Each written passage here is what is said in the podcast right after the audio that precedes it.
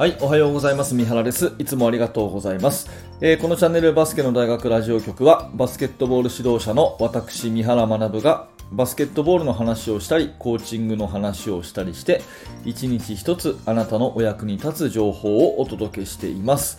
はい、いつもありがとうございます。3月30日の火曜日、もう月末ですね。え、いかがお過ごしでしょうか、えー、昨日私はですね、えー、のんびり時間を使うことができまして、え家族と一緒に過ごしたんですが、え外を歩くとね、もう桜の木があちらこちらで、え桜の木じゃないな、桜の花があちらこちらで咲いていてですね、とてもあの春らしい、えー、気持ちのいい一日を過ごすことができました。ね、本当に季節を感じる今日この頃ですけれども、皆さんもね、えー、元気にお過ごしでしょうか？はい、えー、今日の話はですね、弱者は時間を使えっていうことですね。弱者っていうのは、まあ、あの、バスケット的な意味で、その運動能力がね、えー、そんなに優れないとか、えー、背が低いとかね、え技術がそんなに上手いわけではないというチームが、一つ格上のチームに勝つ方法があるとすれば、それは、え、時間を使う、ね、あのショットクロックをギリギリに使うことだよという、そんなあの話なんですね。で、えー、なんでこの話をね、今日するかっていうと、まあ最近よく話題にしている NCAA トーナメントね、えー、私は気になる試合のハイライトをしか見てないんですが、まあファイナル4がそろそろ出揃った頃でして、えー、まあそのトーナメントの勝ち上がりをね、こう見ているんですよ。あの見ていると、結構気づくのがね、まあ、毎年そうなんですけど、うん、結構ね、こうロースコアの試合が多いんですね、えー、具体的には60点台の試合ですかね。これが結構多くて、え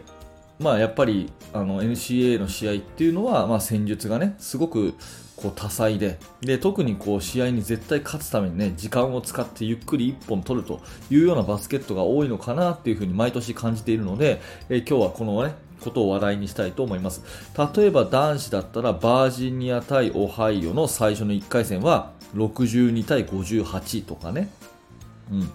えー、っと、ベスト8、まあ、エリート8掛けのね、スイート16の試合では、えー、ベイラー、ベイラー対ビラノバが62対51とか、うんまあ、こういうロースコアが結構多いんですよね。えー、女子の方もオレゴン対ジョージアは57対50。うん、オレゴンはその次も42対60、ルイビルとの試合42対60とかですね、こういう本当に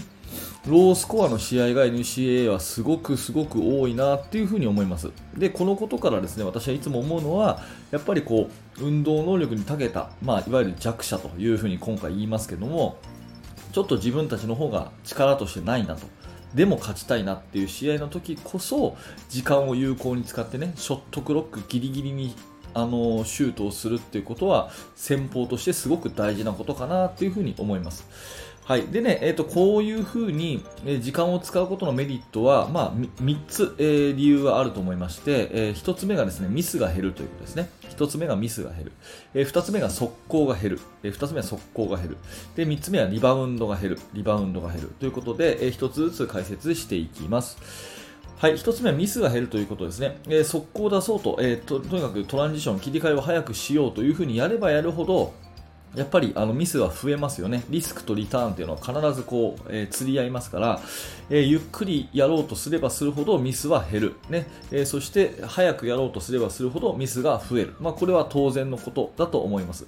で、え接戦になればなるほど、うんあのミス、1本のミスがですね、命取りになって、それ2点差、4点差とかで、え勝ち負けが決まるということを考えればですね、まあ、速攻でむやみやたらに、えシュートに行ってミスをするぐらいでであれば、あえてゆっくり行ってミスを減らすというふうに取るということがすごく大事になってくると思います。えー、まあ、格上のチームに、ね、勝つとすれば、まああのー思ってみたらすごい点差が開いたというよりはですね絶対に今日の試合は接戦になるなという覚悟で試合することの方が多いと思うんですよ。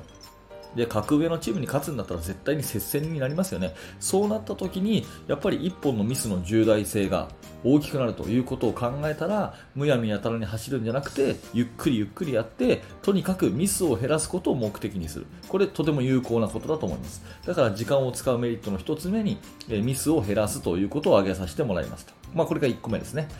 えー、2つ目は速攻が減るということですけども、これはね、速攻が減るっていうのは、あの自分たちの点数も減るけれども、相手の点数も減るってことです。わかりますかね？自分たちの点数も減りますけども、相手の点数も減るってことですね。運動能力に長けたチームと、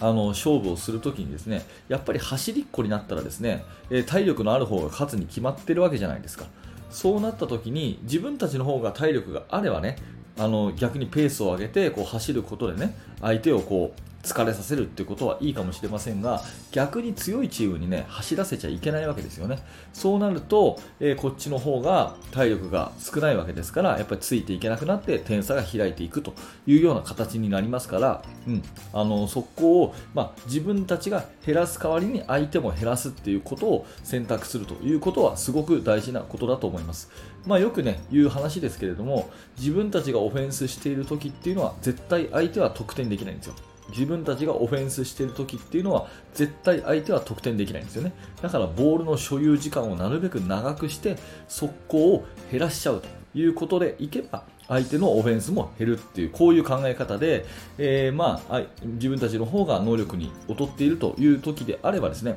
あえて速攻に行かないっていうのはとても賢い選択だと思います。これが理由の2つ目ですね。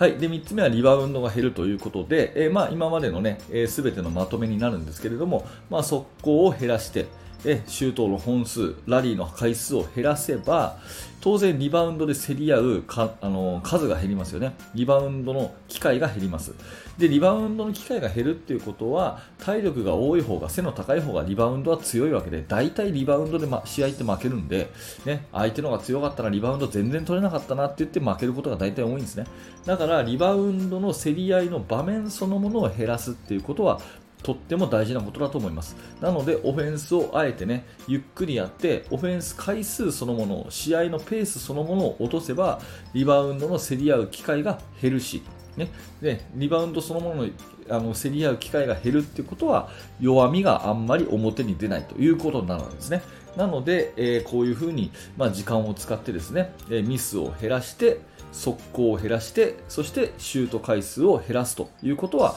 まあ、とってもね、え賢い方法の一つかなというふうに思います。まあ、逆にね、えー、まあ、攻め急いじゃって、あのとにかく、あのガチャガチャガチャガチャバスケットをやってミスが増えて負けちゃったっていう試合はすごくよく見るんだけれども、まあ、日本の場合、あえてゆっくりやってね、ミスを減らしてゆっくりやって接戦に持ち込んで、なんとか勝つというようなチームってあんまり見ないので、まあ、その辺っていうのはその、えー、まあ、指導力っていうかですねチームとして、まあ、コーチが、ね、教えてあげてるかどうかの差かなというふにも思うので、まあ、こんなところを多分 NCA のチームは徹底されてるんでしょうし、まあ、指導者として非常に、ね、大きな気づきヒントになったので、えー、今日はこの話を皆さんにお届けしたということです。はい、えー、今日のテーマはですね、え弱者、ね、運動能力に長けていないのであれば、試合では時間をとにかく使って攻めましょうというお話です。